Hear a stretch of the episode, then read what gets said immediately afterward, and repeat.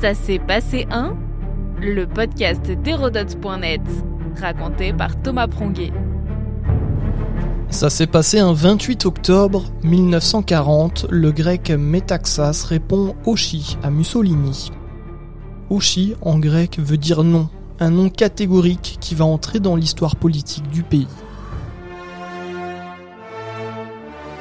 À la veille de la Seconde Guerre mondiale, la Grèce est dirigée par le gouvernement dictatorial du général Ioannis Metaxas. Ce dernier a pris le pouvoir le 4 août 1936 sans pour autant renverser la monarchie, rétablie l'année précédente après un intermède républicain de 12 ans. Malgré les similitudes de ce régime avec le fascisme mussolinien, Metaxas fait garantir l'indépendance de la Grèce par l'Angleterre Suite à l'occupation de l'Albanie par les troupes italiennes, le général tente de garder une attitude relativement neutre, mais le 28 octobre 1940, Mussolini lance un ultimatum au pays, demandant au gouvernement grec de laisser entrer ses troupes. En s'en prenant à la Grèce, le Duce manifeste sa réprobation vis-à-vis d'Hitler. Pourtant ami et allié, le dictateur italien soupçonne le Führer de vouloir étendre la mainmise de l'Allemagne sur la Méditerranée, chasse gardée de Mussolini.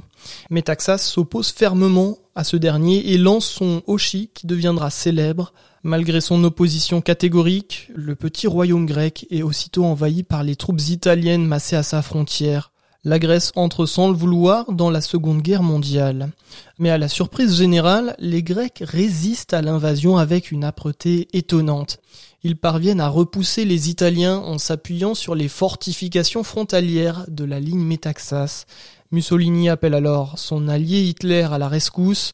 Ce dernier consent à retarder de deux mois le déclenchement de l'opération Barbarossa contre l'URSS pour liquider la résistance grecque.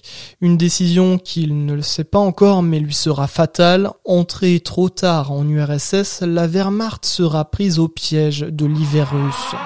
En attendant, la Grèce n'est pas de taille à résister à l'offensive allemande.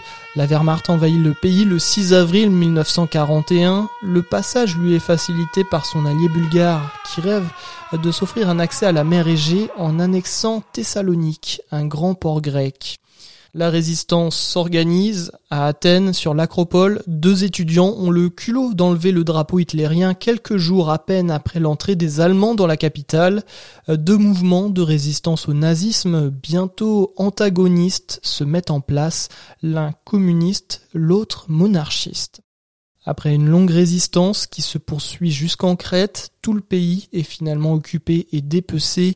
Quand arrive l'heure de la libération en 1944, d'autres épreuves attendent les Grecs, non moins atroces, avec une guerre civile entre les deux mouvements de résistance qui ne prendra fin qu'en octobre 1949.